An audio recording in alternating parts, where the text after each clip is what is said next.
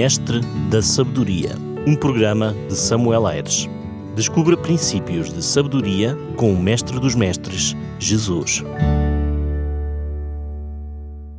No último Mestre da Sabedoria, abordei o relato do jovem que seguia Jesus coberto com um lençol, focando nessa reflexão a maneira displicente como muitas pessoas pretendem seguir Jesus. Prometi que neste programa falaria ainda um pouco mais a respeito deste tema, vendo mais alguns exemplos que as Escrituras nos apresentam. São histórias de pessoas verdadeiras que permitiram que as circunstâncias da vida determinassem a sua decisão por Cristo. Comece pelo relato que Mateus nos apresenta no capítulo 8. Lemos assim a partir do versículo 18. Vendo Jesus muita gente ao seu redor, ordenou-lhes que passassem para a outra margem. Então, aproximando-se dele um escriba, disse-lhe: Mestre, seguir-te-ei para onde quer que fores. Mas Jesus lhe respondeu: As raposas têm seus covis e as aves do céu os ninhos, mas o filho do homem não tem onde reclinar a cabeça. E outro dos discípulos lhe disse: Senhor, permite-me ir primeiro sepultar o meu pai. Replicou-lhe, porém, Jesus: Segue-me e deixa aos mortos o sepultar os seus próprios mortos.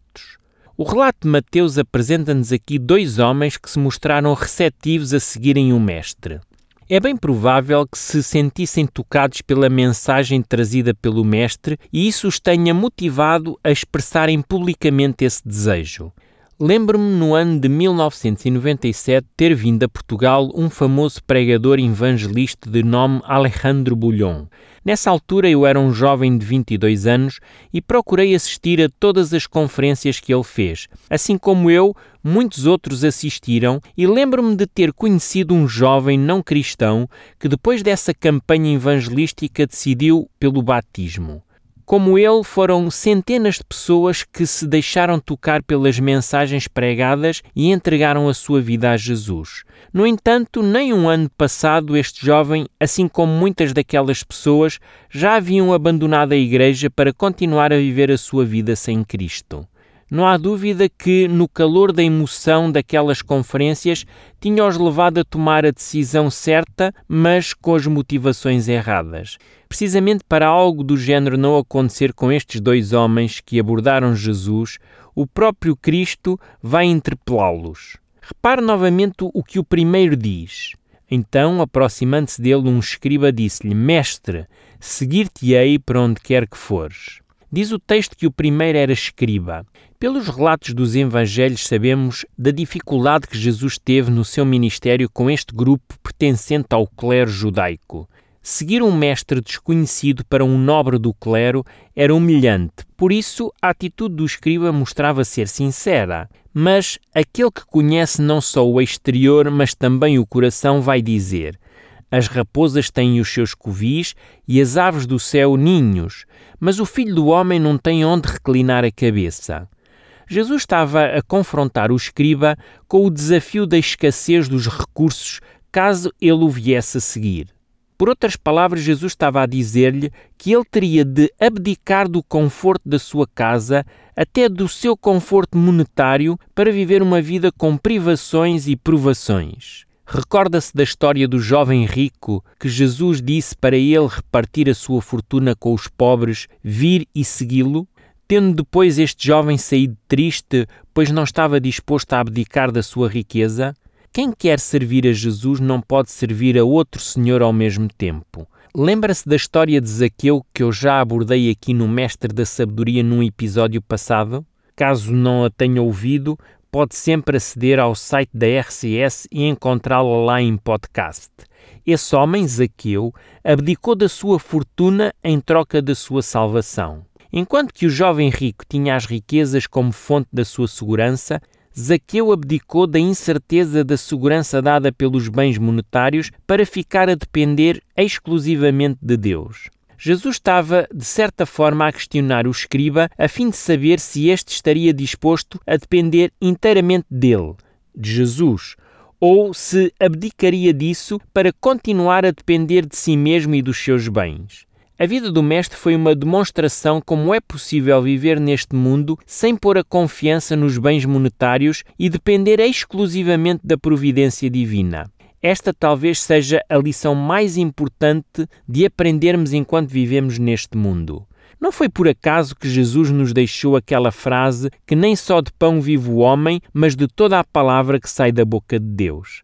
A nossa tendência é achar que a família depende do ordenado que eu possa trazer para casa, ou que a empresa não funciona sem a minha colaboração, ou ainda que a minha capacidade é que permite eu ter aquilo que tenho.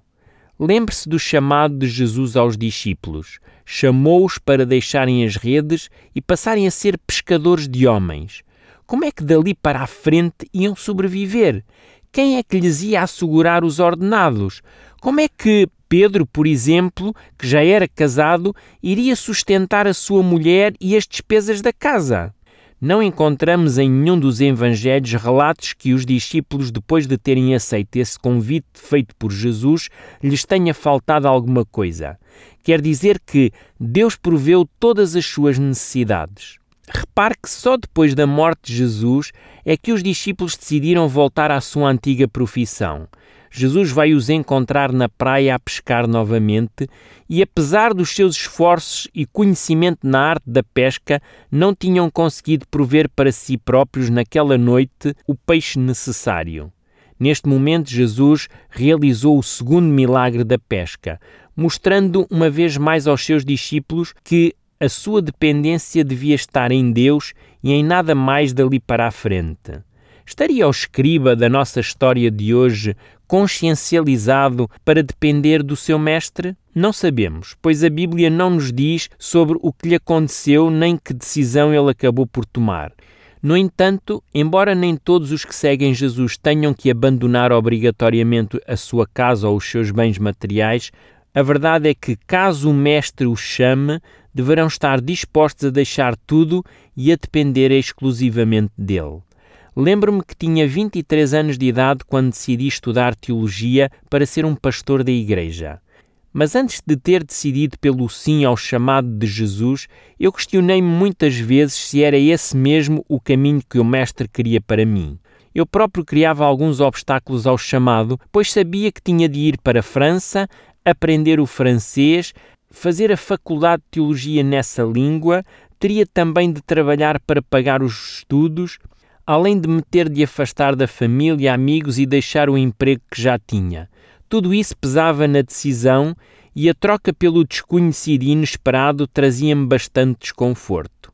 Mas hoje agradeço a Deus por ele ter sido mais persistente do que eu, possibilitando-me assim de hoje eu fazer aquilo que eu gosto de fazer.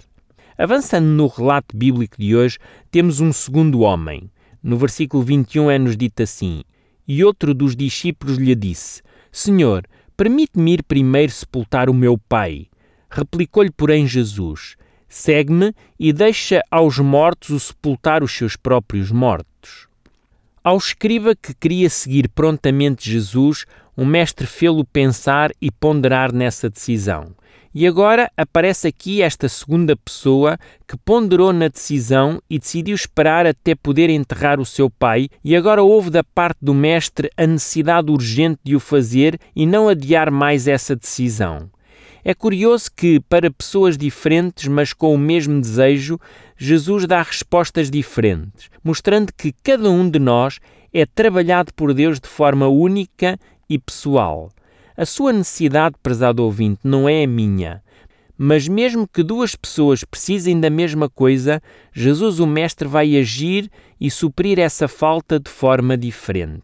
Repare agora como este segundo homem se posiciona ao responder a Jesus e ao seu chamado. Ele vai dizer que precisa primeiro de aguardar a morte do Pai e só depois então se colocaria ao dispor do Mestre. De certa forma, esta resposta estava de acordo com os mandamentos. Honrar o pai e a mãe fazia parte dos deveres de todo judeu. Jesus aqui parece ser muito duro. Deixai os mortos enterrar os seus mortos. Por que razão Jesus respondeu desta forma a alguém que até mostrava interesse em o seguir? Repare que o que estava aqui em causa era o deixar para segundo plano o reino de Deus. O homem queria primeiro dar assistência à família. O pai não tinha morrido e provavelmente não estaria ainda numa situação tão debilitante que obrigasse aquele filho a uma assistência permanente. Provavelmente este homem queria cumprir com os seus deveres familiares e só depois estava liberto para seguir Jesus. Infelizmente, muitas pessoas agem hoje como este homem. Aguardam que certos acontecimentos aconteçam para tomar a sua decisão. Alguns estão à espera de se aposentarem para se dedicarem a Deus, à Igreja e à sua causa. Outros esperam que o seu cônjuge descrente morra para estarem livres. Outros é só depois deste ou daquele sonho se concretizar e assim vão adiando da sua decisão pelo Mestre. Para o segundo homem da história de hoje, a família estava à frente da sua decisão por Jesus. Por vezes a família tem um ascendente tão grande sobre nós que acabamos por nos sujeitar às suas exigências. Faz lembrar a parábola que Jesus conta daquele que rejeitou o convite às bodas porque se tinha casado e por isso não dava para ir. Infelizmente, estas pessoas deixam que os deveres terrestres se sobreponham aos deveres para com Deus. Em vez de ter rejeitado o convite às bodas, teria sido mais sábio implicar também a esposa neste convite e terem ido os dois. Será que existe alguém para quem eu esteja a falar hoje que tenha adiado o seu chamado a seguir a Jesus precisamente porque enfrenta entraves familiares? Talvez seja o cônjuge descrente que exerce pressão psicológica ou até física, ou então os pais ateus que proíbem o filho ou a filha de frequentarem uma igreja. Por vezes pode ser a submissão a algum familiar que controla as suas decisões. Será que o amor aos seus familiares de sangue é mais forte que o seu compromisso com Jesus? Veja este alerta que o Mestre deixa a quem coloca a família à frente do reino de Deus. Nós lemos assim em Mateus 10, 37. Quem ama o seu pai ou a sua mãe mais do que a mim, não é digno de mim. Quem ama o seu filho ou a sua filha mais do que a mim, não é digno de mim. Mãe, pai e filhos têm o seu lugar, mas não devem ser colocados no lugar de Deus. E sabe a razão pela qual Jesus diz isto? Porque nem o pai, nem a mãe, nem o filho ou a filha ou qualquer outro parente nos pode salvar. Aliás, nenhum ser humano, familiar ou amigo, deve estar em primeiro lugar na nossa vida, pois em nenhum deles há salvação. Como eu disse há pouco, a resposta do Mestre a este homem parece ser dura, mas Jesus estava a dizer-lhe: Deixa para os que são mortos espirituais o enterro dos que morrem fisicamente. Ou seja, que a importância das coisas perenes ou passageiras não substituam ou se sobreponham às coisas eternas. No texto paralelo, Lucas ainda nos fala de um terceiro homem. Nós lemos assim a partir do capítulo 9, versículos 61 e 62. Outro lhe disse: Seguir-te-ei, Senhor, mas deixa-me primeiro despedir-me dos da casa. Mas Jesus lhe replicou: Ninguém que tem posto a mão no arado olha para trás, é apto para o reino de Deus. O terceiro homem mostrou-se motivado a seguir Jesus como o primeiro, mas sentia dificuldade de romper o seu relacionamento com o passado, o seu modo de viver, seus amigos, sua família e todo o seu ambiente cultural. Então pediu permissão e tempo para resolver esse problema. Jesus não lhe o permitiu, mas alertou contra o perigo da demora da decisão. O problema com este homem era o olhar para trás. Muitos perdem o objetivo quando começam a olhar o passado. No Antigo Testamento existe um episódio parecido em que o profeta Elias diz a Eliseu para o seguir e Eliseu pediu-lhe tempo para se despedir da sua família, o qual foi-lhe cedido por Elias. Nós lemos o texto em 1 de Reis 19, 20 e 21.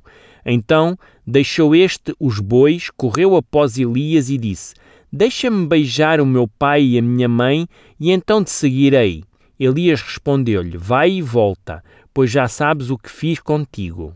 Voltou Eliseu de seguir Elias, tomou a junta de bois, os imolou e com os aparelhos dos bois cozeu as carnes e as deu ao povo e comeram. Então se dispôs e seguiu Elias e o servia. Eliseu não perdeu muito tempo. O facto de ter pedido para se despedir dos familiares era, de certa forma, querer cortar com o passado e mostrar que a partir daquele momento a sua vida seria outra. Àquele que queria se despedir dos seus familiares e amigos, Jesus diz: Ninguém que tem posto mão do arado olha para trás é apto para o reino de Deus. Ao usar esta linguagem agrícola, o mestre queria ensinar que, depois de pôr as mãos no arado, não dava para se distrair olhando para trás. O rego da terra, para ficar bem feito, devia ser feito olhando em frente. Por isso, quem decide seguir o Mestre deve avançar e não andar distraído com as coisas que poderão prejudicar o seu testemunho. Finalmente, temos um último relato que nos é trazido por Mateus, ele próprio e, curiosamente, fala do seu chamado. Diz-nos assim a partir do capítulo 9, versículo 9: Partindo Jesus dali, viu um homem chamado Mateus, sentado na coloteria, e disse-lhe: Segue-me.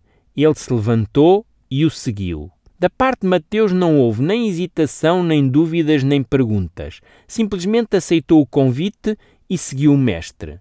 Mateus, como cobrador de impostos, deixou o seu conforto material, aceitando o chamado e tudo o que isso pudesse implicar. Mateus não foi pedir autorização à família e nem olhou para trás.